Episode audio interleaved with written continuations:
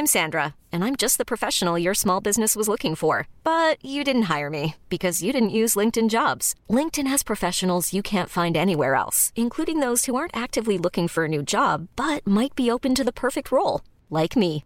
In a given month, over 70% of LinkedIn users don't visit other leading job sites. So if you're not looking on LinkedIn, you'll miss out on great candidates like Sandra. Start hiring professionals like a professional. Post your free job on linkedin.com/achieve today. Bonjour à toutes et à tous. On n'a toujours pas donné de nom à ce nouveau format avec Chris. Bonjour Chris, bonjour Big Rusty. Bah, Bonjour. Bonjour, oui. J'espère que vous avez passé un bon week-end.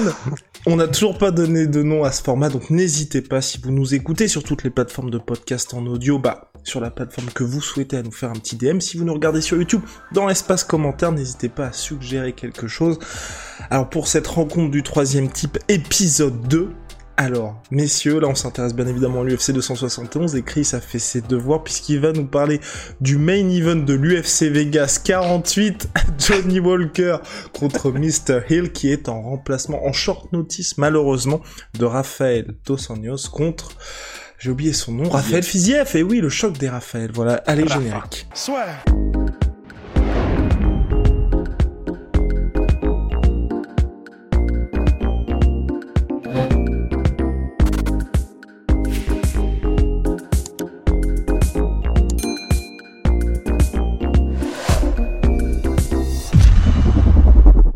Donc UFC 271, victoire d'Israël Adesanya.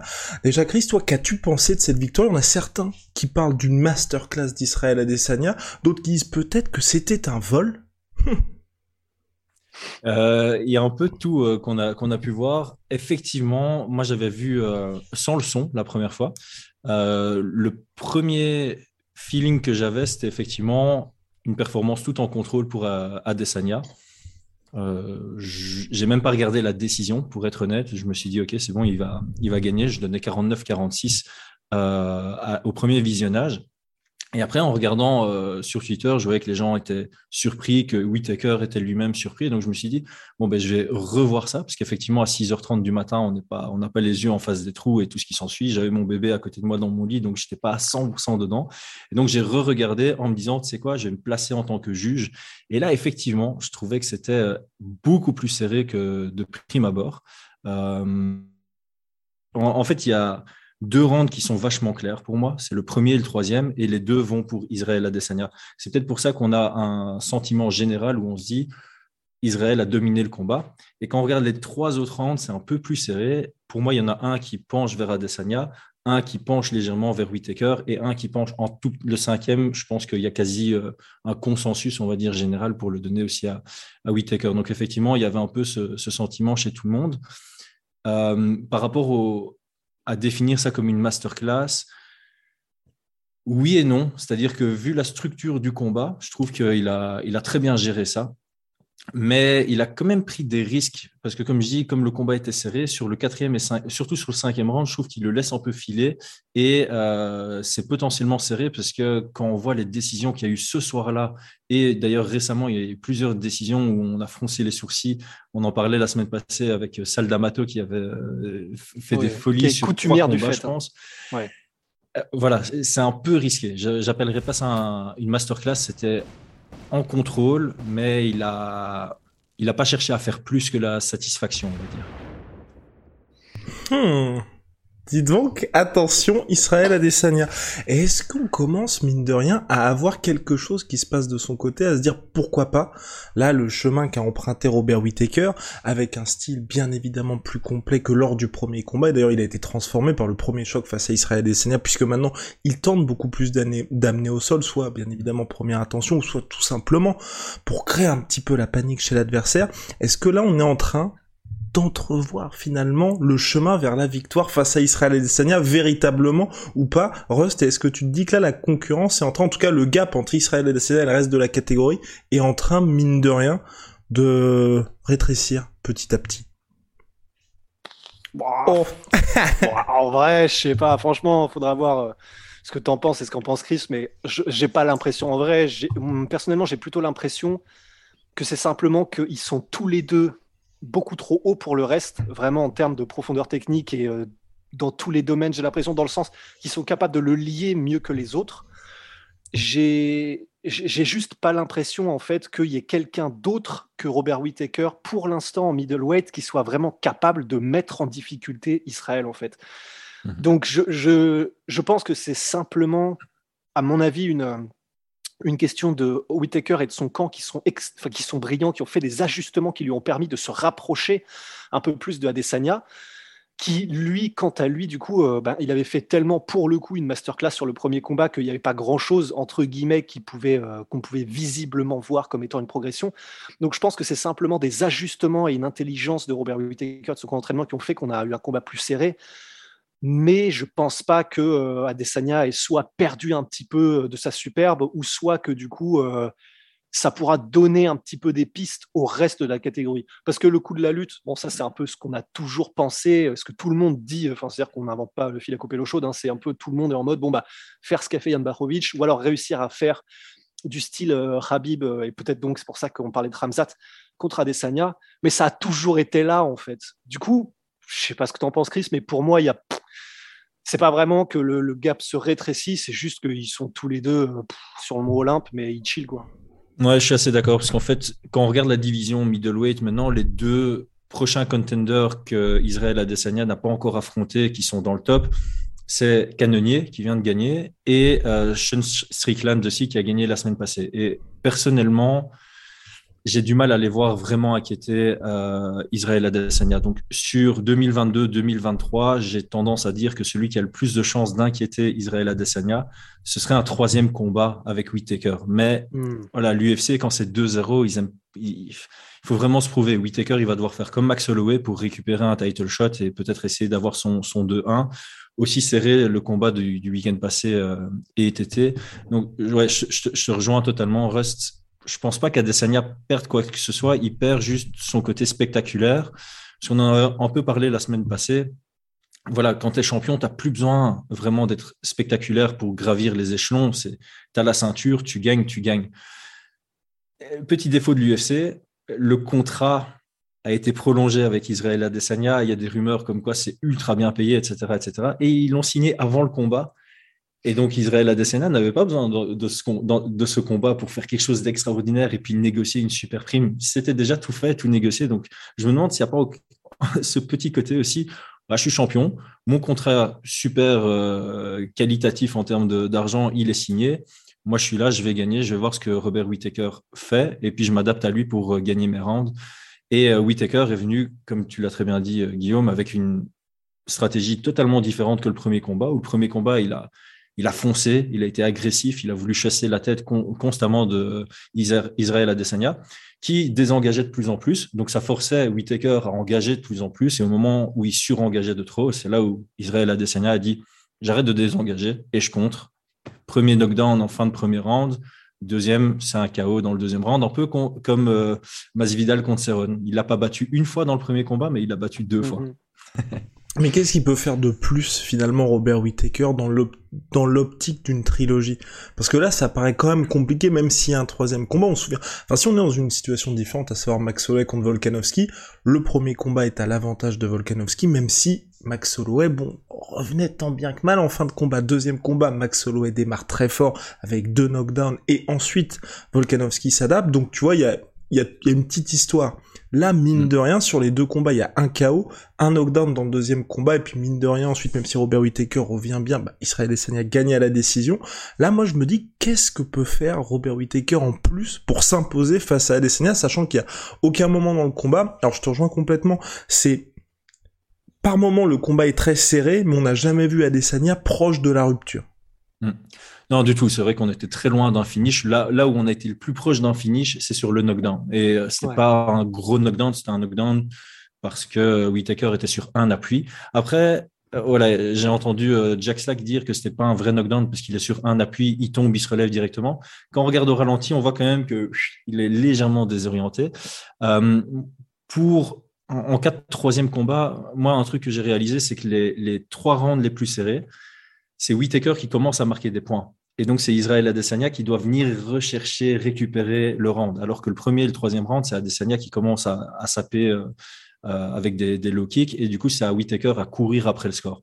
Donc, la, la première chose, ce serait d'ouvrir chaque round, en prenant d'abord des points et en forçant Israël Adesanya à ouvrir son jeu. Et le deuxième point, ben, c'est continuer. Donc, tous les takedowns qu'il a réussi, c'est parce qu'il a eu un bon timing dessus. Tous les takedowns qu'il a ratés, c'est parce qu'il a essayé proactivement d'aller les chercher de trop loin et il n'avait pas accès aux hanches. Par contre, une fois que c'était au sol, il y avait un petit manquement chez euh, Whitaker. Je, sentais une petite précipitation. Encore une fois, c'est peut-être mental. C'est peut-être, voilà, je l'ai au sol, il faut que je fasse quelque chose. il perdait ses moyens. Et d'ailleurs, on l'a vu à son premier takedown contre la cage. Israël Adesanya, techniquement, très bien. Il, est vraiment excellent pour se relever à la cage, il n'y a rien à faire. Whitaker a eu plusieurs opportunités, soit de venir casser la base, euh, parce que Whitaker se posait sur sa main gauche. Il y a moyen de venir chercher un genre de Dagestani handcuff, casser la base et puis le mettre sur ses épaules. On voit qu'il veut venir le chercher, il se rend compte que c'est trop loin, il vient prendre un contrôle de hanche. Là, il a une bonne idée, il vient frapper en se disant, en frappant, peut-être qu'il va lâcher sa main gauche pour défendre et il va tomber. Sauf qu'il accepte d'encaisser les, coups. Et là, il veut mettre sa jambe droite au sol pour se relever. Et on voit vraiment Whitaker qui dit, non, je vais rattraper son pied. Mais au moment où il veut rattraper son pied, c'est trop tard. Et puis il dit, mince, qu'est-ce que je fais? Je viens chercher le body lock. Et donc, ça manquait un peu d'anticipation. C'est-à-dire qu'il était vraiment réactif par rapport à ce que Adesanya faisait au sol plutôt que se dire, OK, Adesanya est dans cette position. S'il veut se relever, il doit soit bouger son pied droit, soit se relever avec son bras. Je vais couper une des deux opportunités pour le maintenir au sol. Donc, c'est euh, un truc qu'il doit travailler. Maintenant qu'il a ce deuxième combat, il sait qu'il peut amener au sol. Maintenant, il doit travailler absolument sur ce, sur ce contrôle. Position before submission et position before ground and pounds.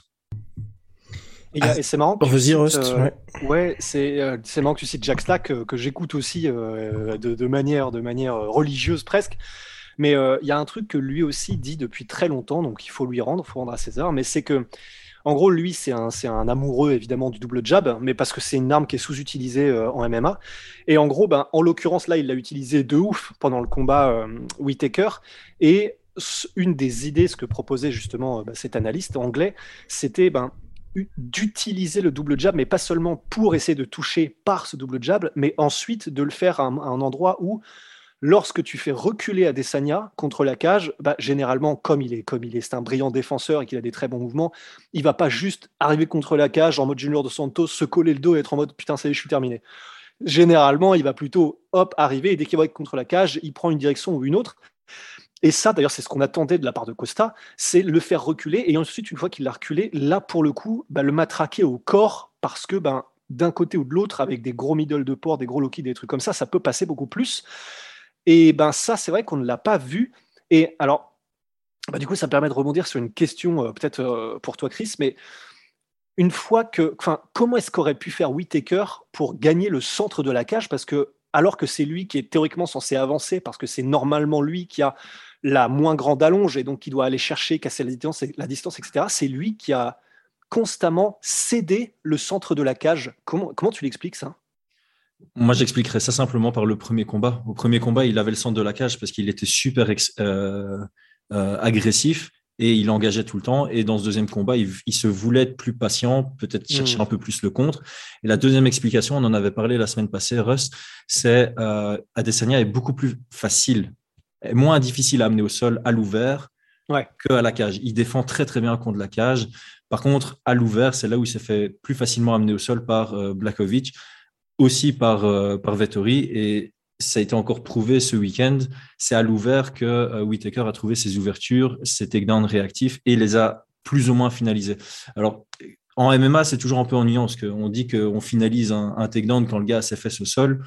Normalement, en lutte, on dit qu'un takedown est finalisé quand les deux épaules sont au sol. Il n'y a pas une fois sur le combat où Adesanya avait ses deux épaules au sol et son dos au sol. Donc, il était dans le processus de compléter les amener au sol, mais pour moi, il n'y a aucune des amenées au sol qui était réellement complétée, où il a eu un, vrai contrôle. Il y a eu du petit contrôle, mais pas sur une position intéressante qui lui aurait permis quoi que ce soit.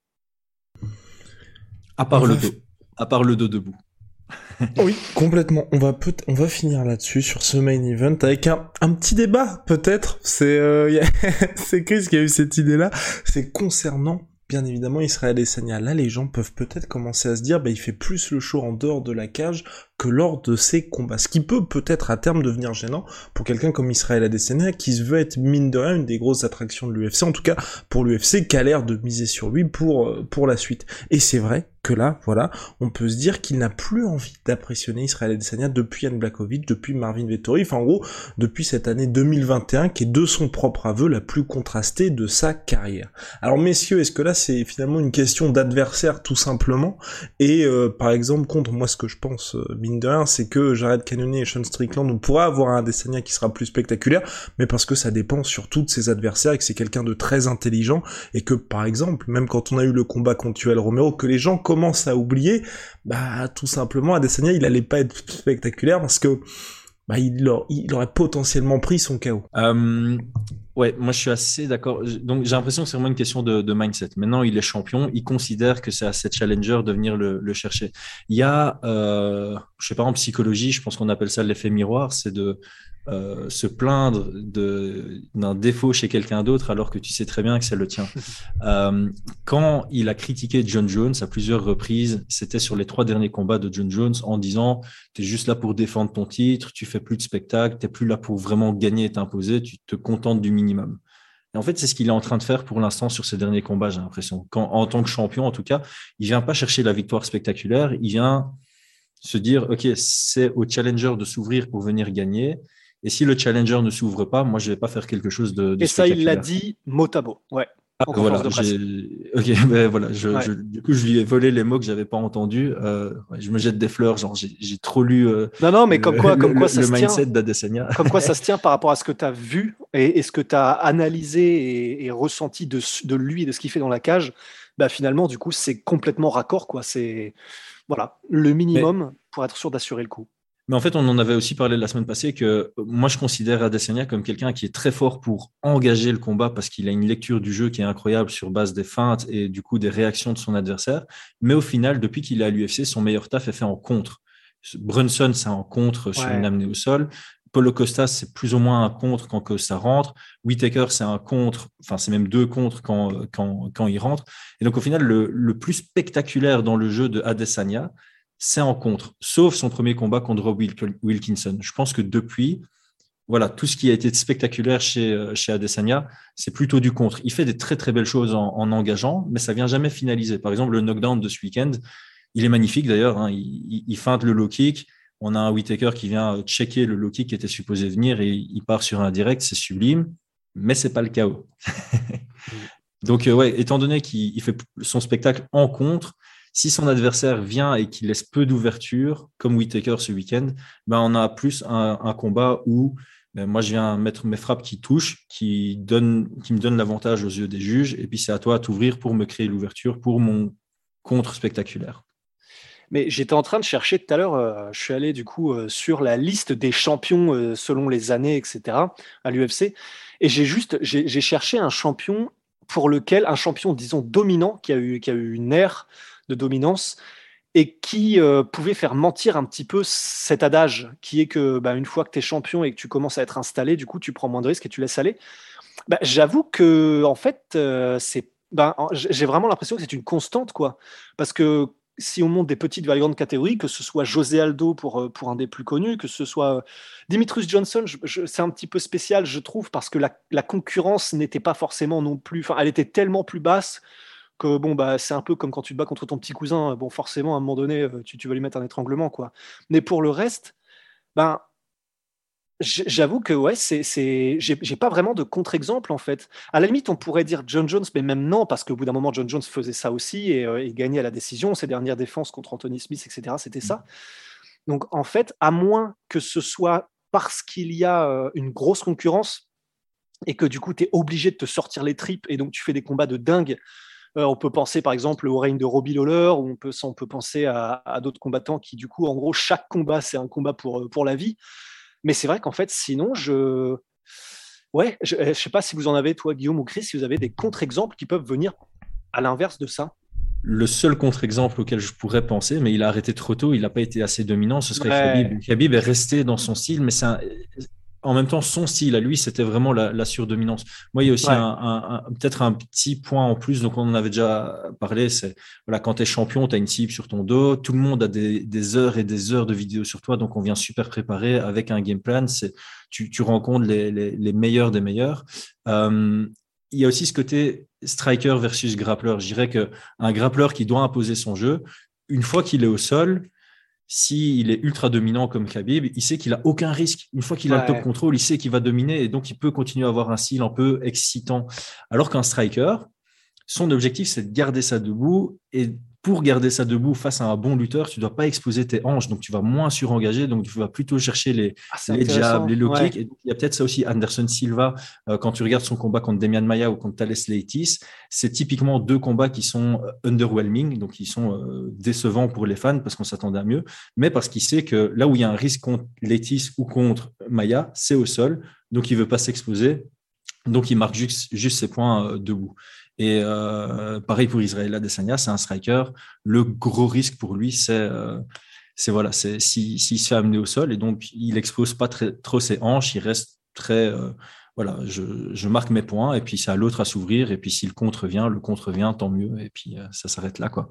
Mais effectivement, sur les longs règnes, mm. ça s'estompe un peu la, la, qualité du divertissement des combats. On est plus dans la recherche de la victoire à tout prix.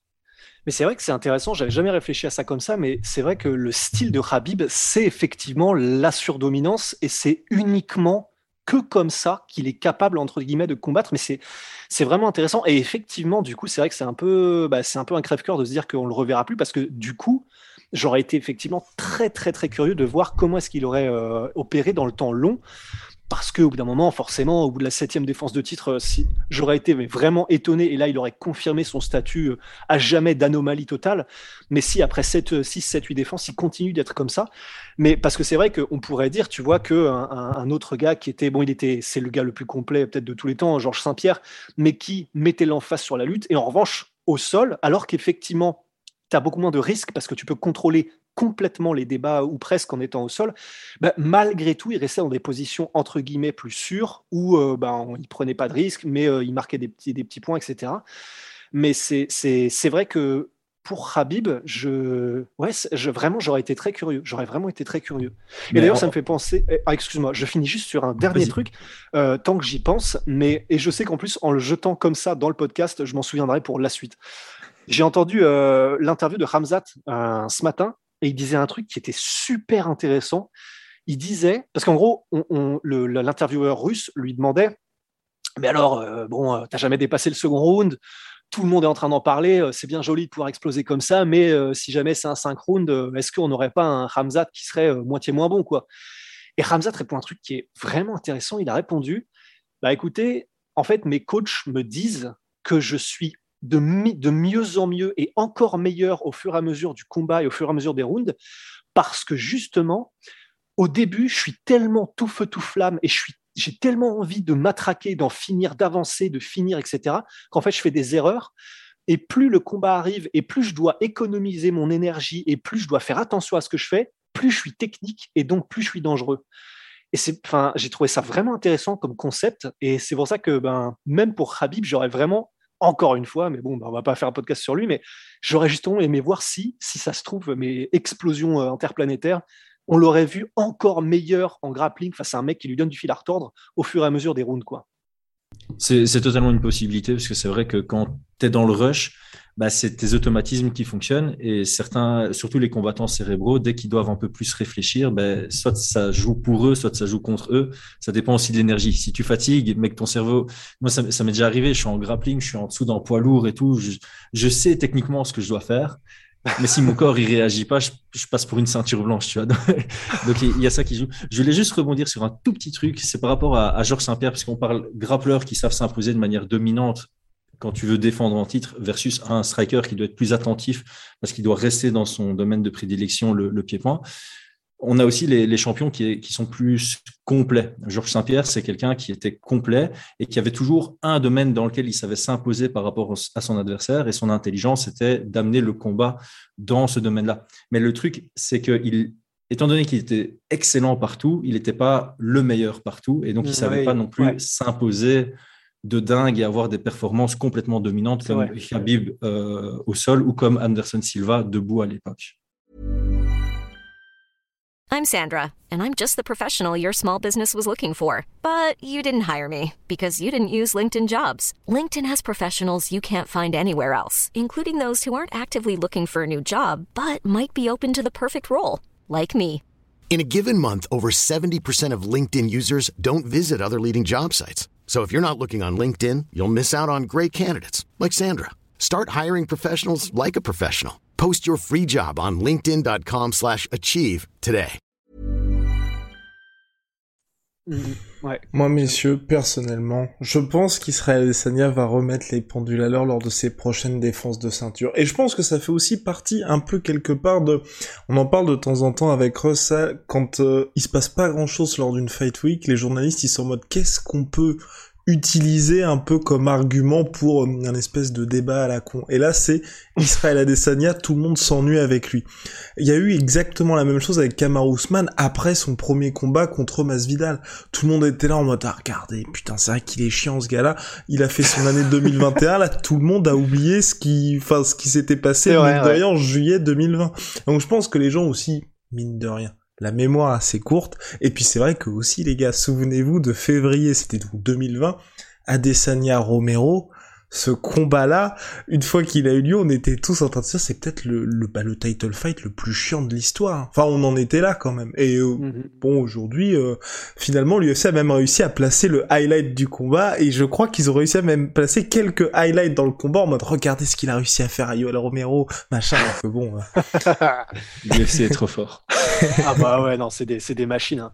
Mais c'est vrai que euh, comment dire, je pour Adesanya, pour le coup, J'espère effectivement que contre Canonnier, parce que ce, sera le prochain, euh, qu'il arrivera à, ses fins et qu'il arrivera à le terminer. Franchement, je, pense que oui.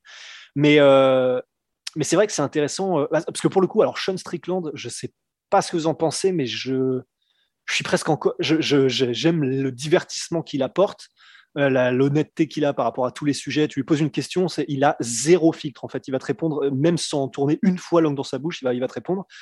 Mais c'est vrai que même en termes de technique, je, pense que ce serait encore moins intéressant face euh, à Adesanya.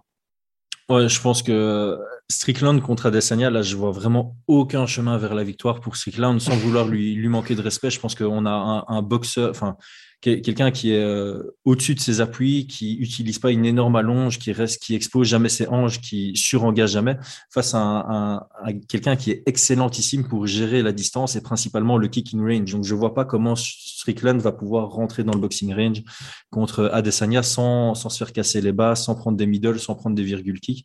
Euh, Canonnier, voilà, il y a encore ce côté explosif qui pourrait surprendre Adesanya, euh, mais voilà, c'est plus là que se trouve son chemin vers la victoire. C'est un peu l'effet de surprise. Peut-être euh, faire croire qu'il est lent au début du combat, envoyer des bêtes jabs euh, sans vouloir vraiment toucher, mais pour donner une fausse impression de lenteur et puis exploser à un moment et essayer de surprendre Adesanya comme ça. Bon, je vais encore faire une analyse plus poussée quand le combat se rapproche, mais de prime abord, j'ai l'impression que Adesanya aura très vite son timing, sauf si il fausse un peu euh, le timing en début de combat et qu'il essaye de le surprendre par la suite.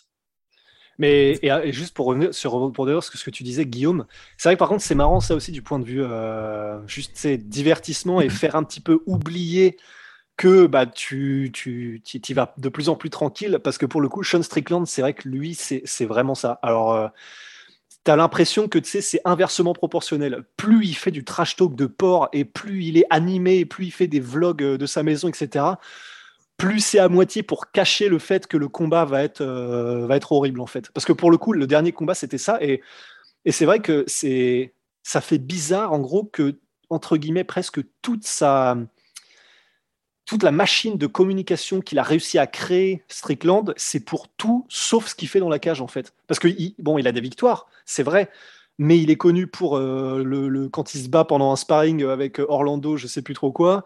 Il est connu pour euh, pour parler de tous les sujets et dire que euh, en gros, s'il n'était pas là, il serait probablement en train de cambrioler des maisons, je sais pas trop quoi.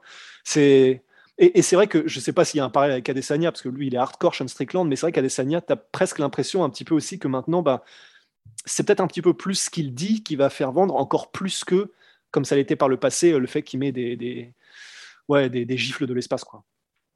Ouais, Strickland, ah oui, vas-y, Vas-y, vas-y, vas-y, je t'en prie. Ah bah, je, voulais dire, petit point stat, il est à 18-0 chez les middleweights, Sean Strickland, quand même. Non, non, c'est magnifique, hein. Puis messieurs, euh, avançons sur cette carte. Donc il y a eu la victoire de Tai Tuivasa, mais nous n'allons pas en parler parce que Rust a dit non, c'est terminé, on en a déjà parlé. Non, c'est pas ça, mais oui, bon, un petit peu. Non, ok, ok, ok. Mais fallait pas. Mais, mais de oui, j'aurais été curieux de d'avoir euh, la, la, la, la, la, la, vie de Chris, mais. Euh...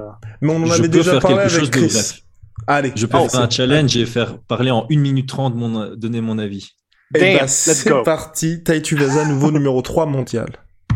Ok, alors Tai Tuivasa pour moi est arrivé avec la bonne stratégie contre euh, Derek Lewis. Il est venu pour euh, casser les bases, envoyer des low kicks parce que Derek Lewis a vraiment du mal avec ça, et pour travailler le corps, pour essayer de le fatiguer. Ce qui était assez marrant parce que j'ai l'impression que Derek Lewis voulait fatiguer Tai Tuivasa en sachant qu'il est très dangereux dans le premier round et vice versa. Je pense que Tai Tuivasa il s'est dit je vais casser les bases de Lewis, et je vais taper dans son corps pour le fatiguer pour que sa puissance soit moins impressionnante ce qui a sauvé Taito Iwasa, pour moi, c'est son menton et sa capacité de rester euh, solide dans le combat. C'est-à-dire que il se fait toucher, il, se relève, il est encore en train de se faire frapper et il cherche à contrer. Et je pense que mentalement, chez Derrick Lewis, ça a fait je suis incapable de le mettre KO, qu'est-ce que je vais faire?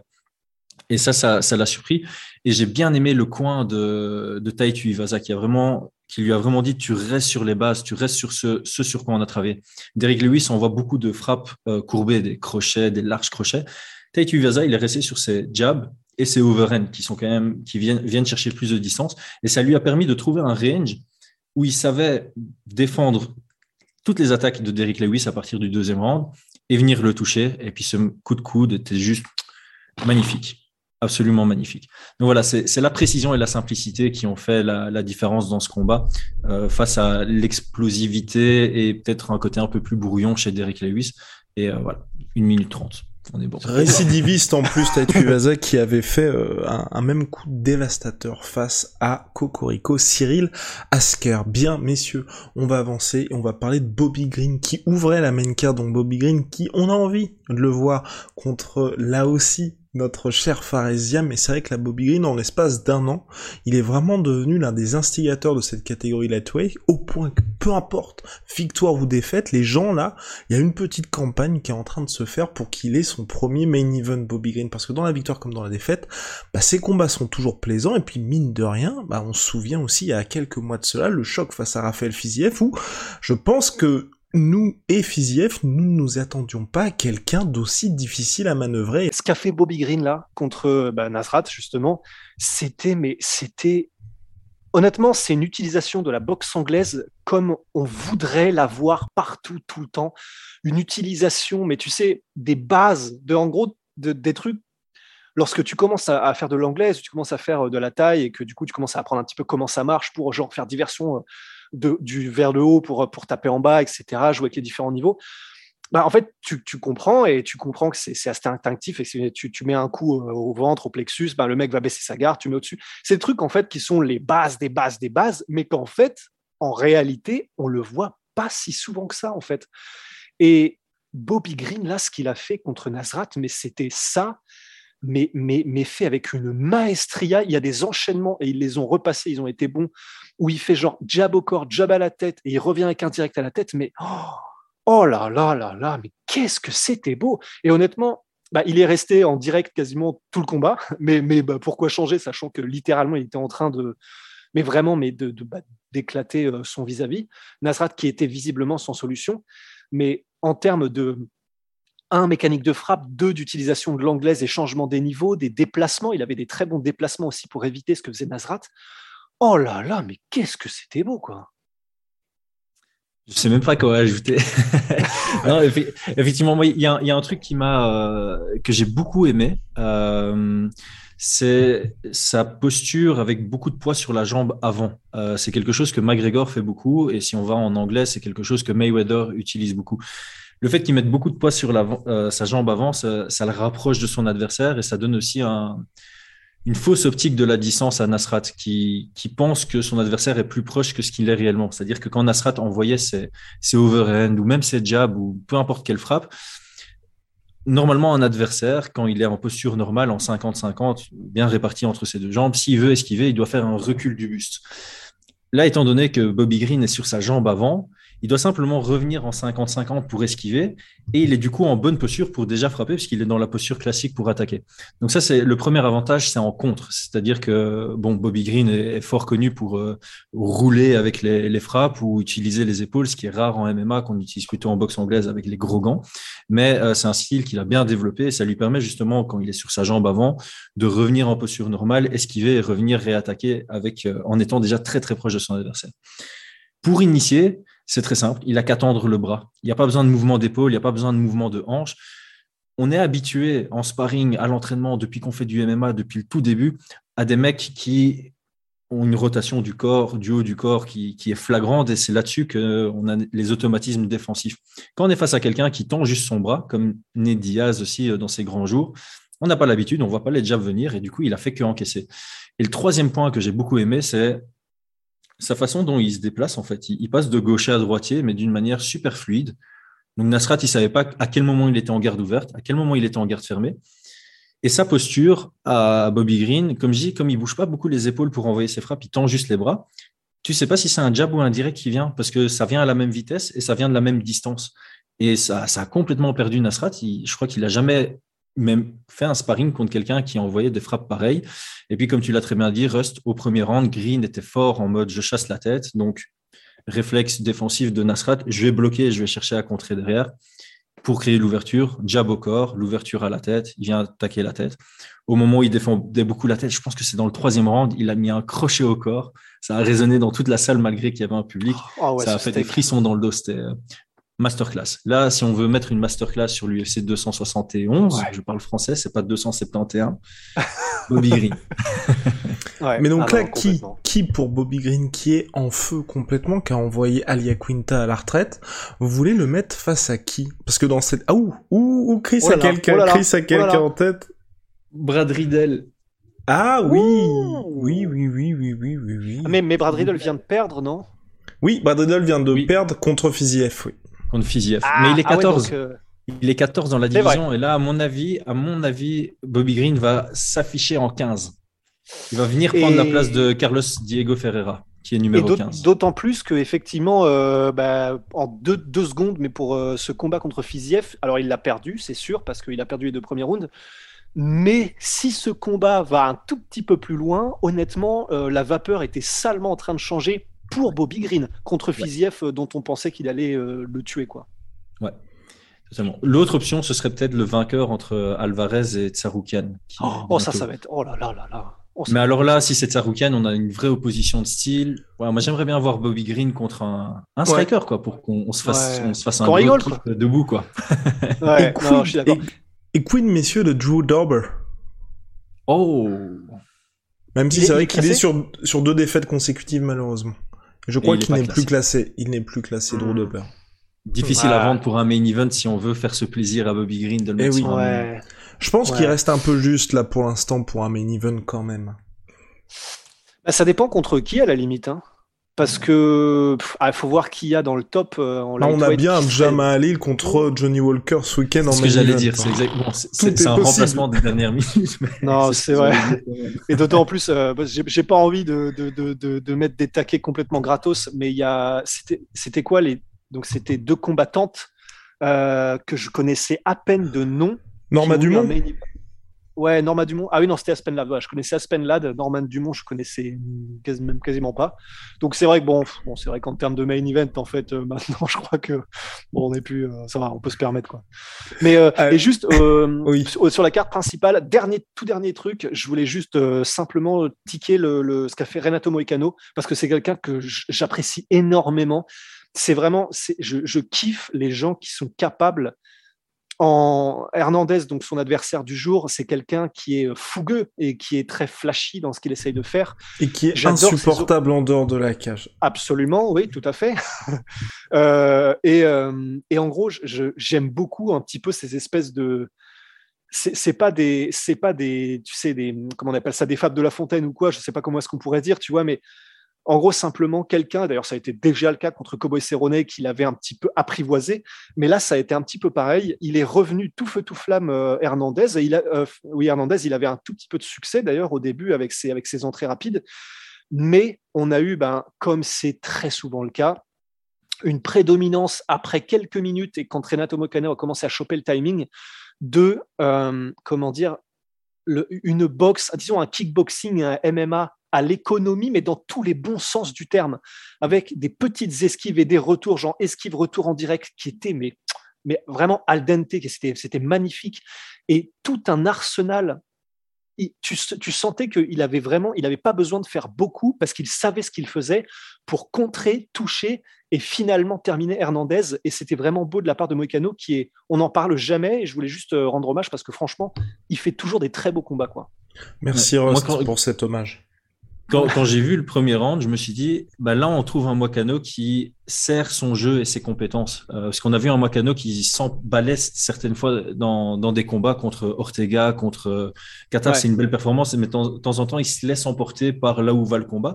Et cette fois-ci, il était un peu plus proactif et il a fait exactement ce qu'il fallait. C'est-à-dire qu'il n'a pas eu peur quand Hernandez revenait après s'être relevé du premier takedown, parce qu'Hernandez, il a eu une efficacité de dingue pendant une minute trente d'affilée. Ouais.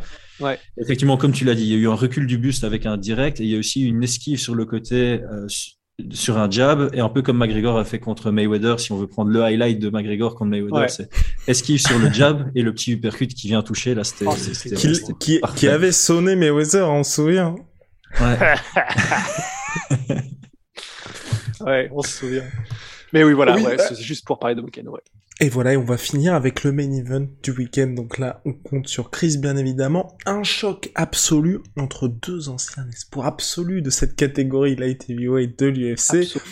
Johnny Walker contre Jamal Hill. Alors, Johnny Walker, j'ai l'impression que l'UFC est un peu désespéré parce qu'ils remettent inlassablement les highlights de cette espèce de période où finalement on se disait mais qui peut l'arrêter finalement Johnny Walker? Et c'est vrai qu'on a l'impression qu'il y, a pas mal de combattants comme ça. Enfin j'entends dire il y a pas mal de combattants mais là j'ai que Johnny Walker en tête. Où, en fait passer le côté ultra euh, insaisissable des mecs est finalement extrêmement surprenant bah, à partir du moment où ils se prennent un stop, c'est impossible pour eux de réussir à revenir. Et là, pour Johnny Walker, on a un petit peu ça. Enfin, je pensais, c'est un peu dur ce que je vais dire, mais c'est vrai qu'il y a eu un petit peu cette même impression avec euh, avec notre cher Volcanos Demir, mine de rien.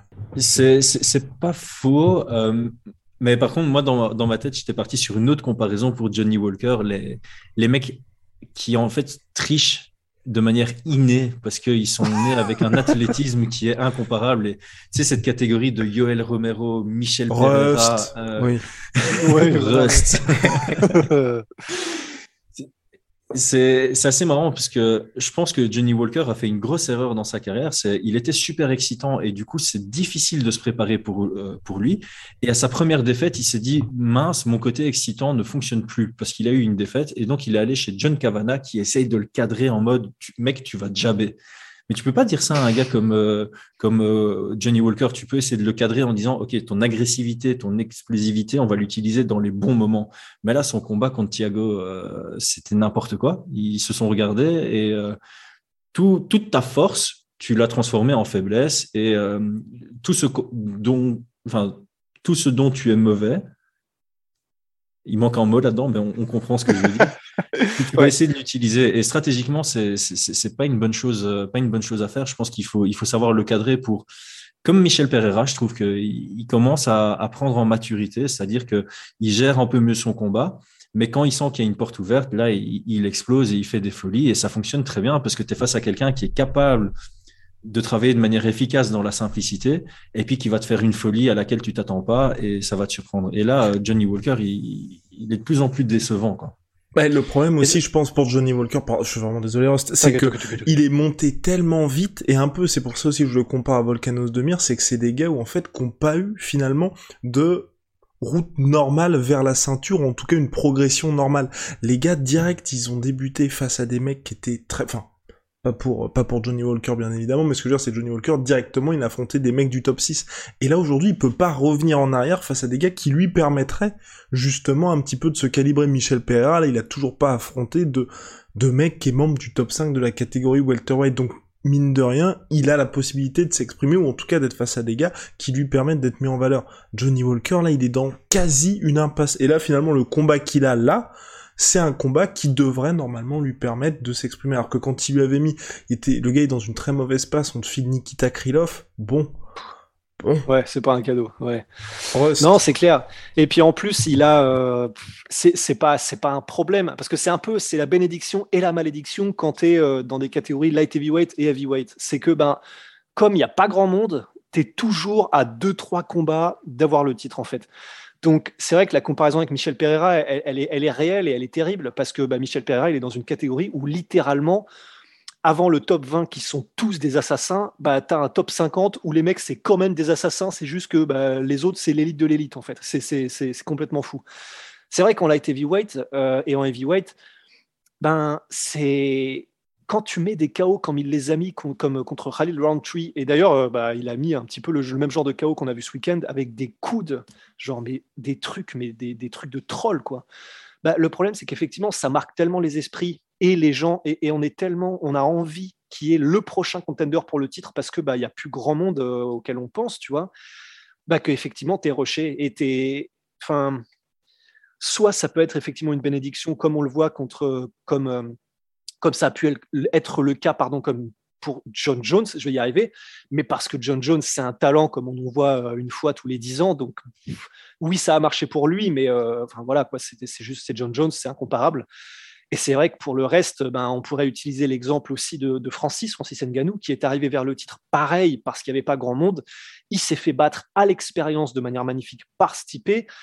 Et ensuite seulement, euh, mais il avait eu son title shot à la différence de, de, Walker, ben, il a pu se construire, il a pu revenir avec vraiment un arsenal complet, apprendre de ses erreurs. Et maintenant, c'est un, un Golgoth, c'est un monstre.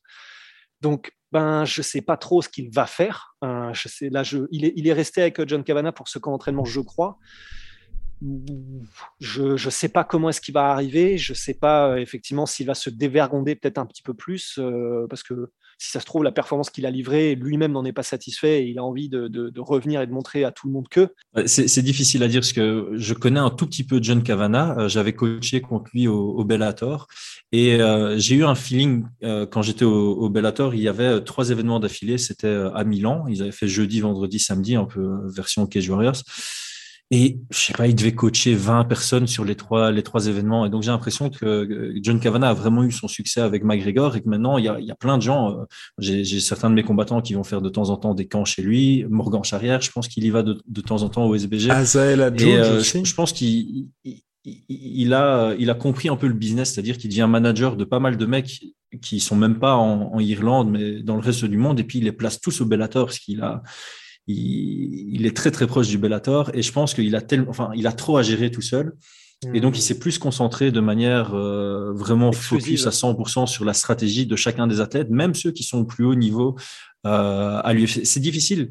À un moment, tu dois choisir entre quantité et qualité, ou alors tu dois savoir déléguer. Tu n'as pas le choix. Tu sais pas tout faire tout seul. Soit tu prends peu de gens comme Trevor Whitman, soit tu prends plus de monde, mais alors tu dois euh, travailler des, des, gens à côté de toi, comme euh, Greg Jackson qui s'était affilié avec Mike Wilkengel à, à l'époque. Voilà, deux, tu sais déjà gérer deux fois plus de, de gars. Et là, j'ai l'impression que John Cavana, il n'a pas assez de temps pour chacun de ses athlètes. Et donc, euh, il, bâcle un peu toutes les stratégies ou toutes les programmations d'entraînement. Après, je spécule, hein, je vais pas, je vais parler directement, mais je vais pas poser ce genre de questions. Euh, ça fera un bon titre pour le podcast. Euh, Chris s'attaque à John Cavana. On va, on va garder ça. mais, c'est vrai que ouais, ça fait, ça fait effectivement écho, et je crois que c'est Morgan qui, qui l'avait dit encore une fois. Je... Mais oui, de toute façon, je, je, je suis quasiment sûr que c'est Morgan, mais c'est, il l'avait dit de manière juste tout à fait factuelle et sans absolument mettre de cartouche. C'est simplement qu'il avait dit quand il avait été au SBG qu'en fait John Cavana, il est dans son bureau et c'est vrai qu'il a maintenant plus, il est beaucoup moins entre guillemets sur le rinté que euh, qu'il ne l'était avant. Et, et, donc ça corrobore euh, tout ce que tu dis, Chris, parce que bah, effectivement maintenant il est beaucoup plus euh, il est, il est au-dessus et il supervise, mais effectivement, du coup, ben, quand on voit par exemple ce que fait Trevor Whitman en ayant euh, 3-4 combattants et lui-même le dit explicitement, bah, si je veux vraiment être efficace, je suis obligé de me concentrer sur des combattants parce que je veux partager quelque chose avec eux pour les comprendre, pour pouvoir parler avec eux, pour les connaître en même temps psychologiquement, mais pouvoir les regarder précisément, chaque entraînement, techniquement les faire progresser, ce qui va, ce qui va pas. Bah, c'est vrai que, enfin, comment dire, on, on, est qu'humain euh, et c'est impossible effectivement à faire si tu as euh, ne, serait-ce que j'imagine une vingtaine de combattants de haut niveau tu peux pas c'est impossible de donner euh, le, même temps à chacun quoi.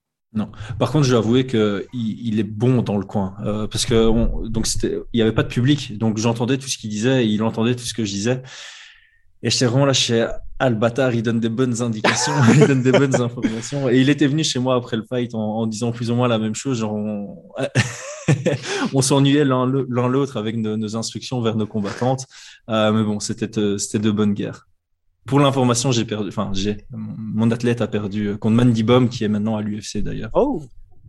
Hmm. Voilà. Voilà, les, petites infos, les petits insights. Mais oui, c'est bien cool. Messieurs, je pense qu'on a fait le tour pour cette semaine. On se retrouve la semaine prochaine, bien évidemment, pour de nouvelles aventures. On compte sur vous plus que jamais pour nous trouver un nom à cette nouvelle émission. Attention, dans le euh, La Sueur Universe, donc attention, on a notre nouveau blockbuster. Exact. Exactement, c'est le c'est le Far From Home de la sphère là, attention. Bien, euh, bah les gars, on se retrouve la semaine prochaine. D'ici là, prenez soin de vous, portez-vous bien. Puis voilà, à très vite.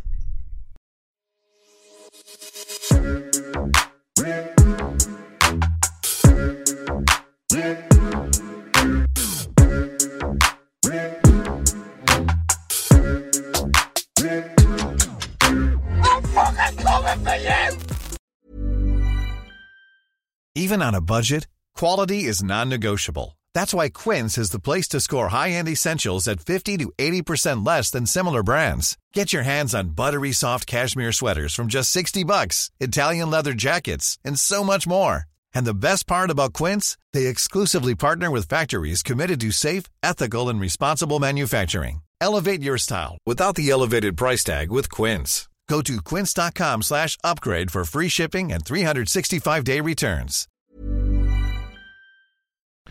Et voilà, c'est la fin de votre épisode du podcast La Sœur. Si ça vous a plu, n'hésitez pas à nous mettre les 5 étoiles sur Apple Podcast ou sur Spotify. Vous pouvez aussi nous laisser un petit commentaire, ça nous aidera beaucoup. Et si vous voulez aller plus loin avec nous, vous tapez La Sueur sur toutes les plateformes ou sur les réseaux sociaux, vous nous trouverez. Et là, vous nous écoutez très certainement en audio. On est aussi en vidéo sur YouTube, mais également sur Snapchat. Là encore, vous tapez la et on sera là. Merci de votre fidélité et à très vite pour de nouvelles aventures.